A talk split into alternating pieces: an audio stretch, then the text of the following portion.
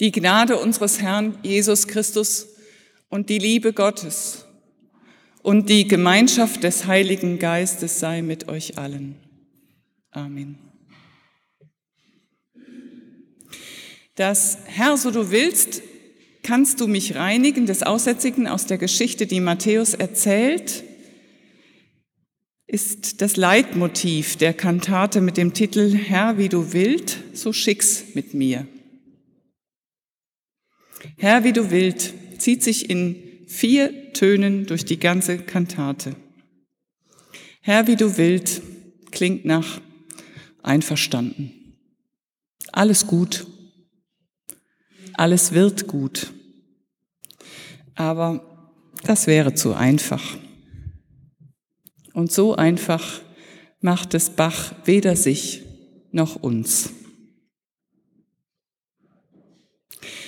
Der Wille Gottes ist weder leicht zu erkennen, er ist ein versiegelt Buch, da Menschenweisheit nichts vernimmt, singt der Sopran. Noch ist er leicht zu deuten. Der Segen scheint uns oft ein Fluch, singt der Sopran weiter. Auf gut Deutsch, auf das, was wir erleben und erleiden, können wir uns oft keinen frommen Reim machen. Ist es ein Segen? Ist es Fluch? Ist es Strafe? Ist es Prüfung? Wird der Tod himmlisch oder höllisch sein? Wir wissen es nicht. Es treibt uns um, es macht uns Angst und Bach auch. Ich habe von Herrn Kuppler gelernt, dass die Tonfolge von Herr wie du willst auf die gerade beschriebene Sopranarie dreimal, ich sage jetzt mal ähm, laienhaft, normal verläuft und beim vierten Mal kurz vor Schluss einen Ton höher klettert und unaufgelöst im Chor stehen bleibt wie ein bohrendes Fragezeichen. Es wird dann erst im darauffolgenden Orchesterpart nach G-Dur aufgelöst. Die Frage nach dem Willen Gottes ist kein Thema, wenn es uns gut geht. Aber wenn es uns schlecht geht, dann wird es zum quälenden Thema. Mein Vater, sagt der Bräutigam im Traugespräch, ist als gläubiger Katholik jeden Sonntag in die Kirche gegangen. Bis letztes Jahr. Da ist sein Enkelkind an Krebs gestorben. Da hat er von einem Tag auf den anderen keine Kirche mehr betreten.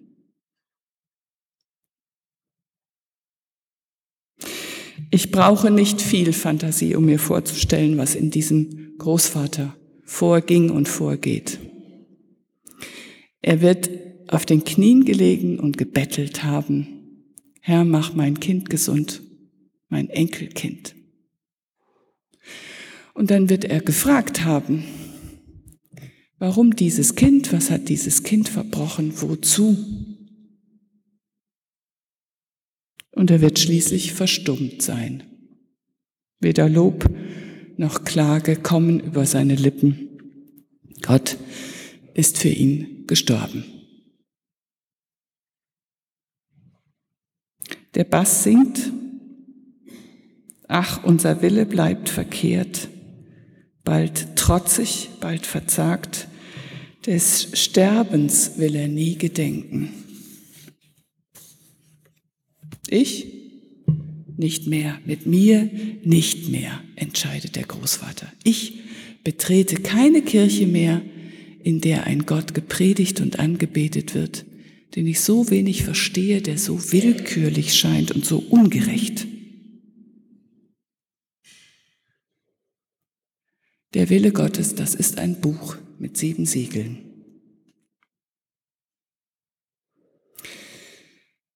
Gott hat die Welt geschaffen, sagen die einen, und seinen Willen bekannt gegeben in den zehn Geboten und in der Bergpredigt. Und nun lässt er den Dingen seinen Lauf und den Menschen ihre Freiheit und sieht zu, wie sie zurechtkommen in der Welt und mit der Welt. Dann ist der Ausgang der Geschichte völlig offen und Gebete im Grunde sinnlos. Es erklärt aber auch nicht die Katastrophen, an denen niemand schuld ist.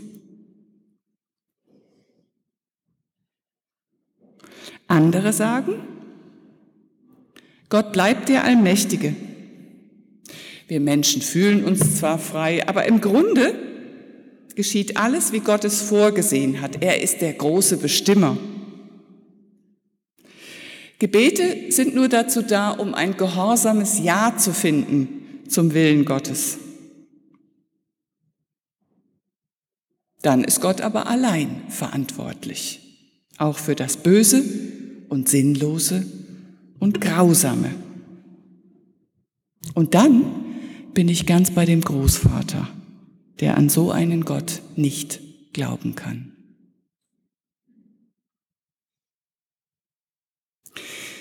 Wird er denn zu Ihrem Traugottesdienst kommen? frage ich den Bräutigam. Ja, sagt er, er wird wohl kommen, uns zuliebe. Und ich stelle mir vor, was in dieser Stunde des Traugottesdienstes in diesem Großvater vorgeht.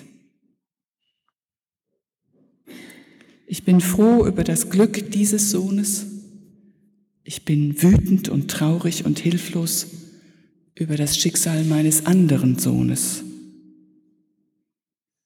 Ich hätte gern einen Adressaten für beides, aber ich kann nicht mehr beten.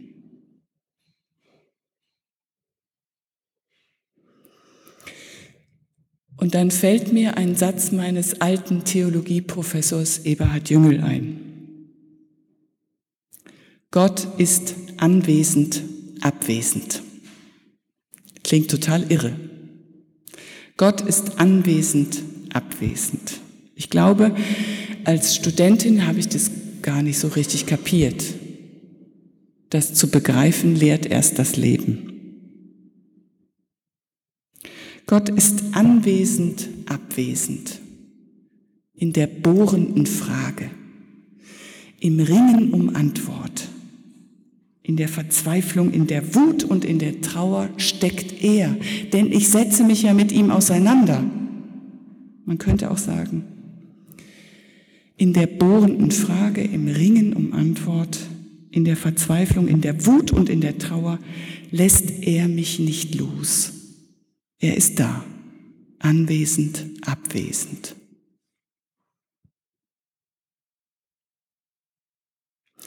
Und dann bin ich beim Schrei Jesu am Kreuz, der völlig sinnlos wäre, wenn Gott nicht anwesend, abwesend wäre. Mein Gott, warum hast du mich verlassen? Ist doch sinnlos, wenn da kein Gott ist.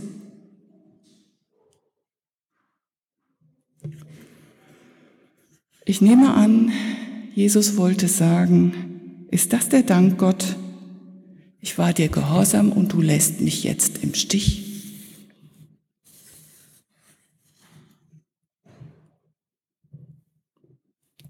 Ich glaube, dass das mit dem Willen Gottes weder so ist, dass Gott einmal alles angestoßen hat und dann den Dingen seinen Lauf lässt, noch so, dass er der große Bestimmer ist Ich glaube, dass Gott alles angestoßen hat und dass er uns Menschen Freiheit lässt innerhalb der Grenzen unserer Geschöpflichkeit, will sagen, solange wir leben. Und dass er eine Idee davon hat, worauf alles hinaus soll. Auf eine heile Welt in Ewigkeit dass er sich fortwährend in den Lauf der Dinge einmischt und dass Gebete sinnvoll sind, um seinem Willen ähnlich zu werden, nach dem Motto, Herr, ich meine, ich müsste das jetzt so und so machen. Willst du das auch? Hilf mir zu wollen, wie du willst. Und letztlich auch, hilf mir zu tragen, was unerträglich ist.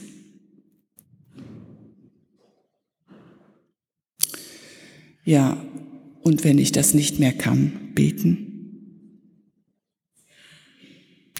Ich denke an den Großvater.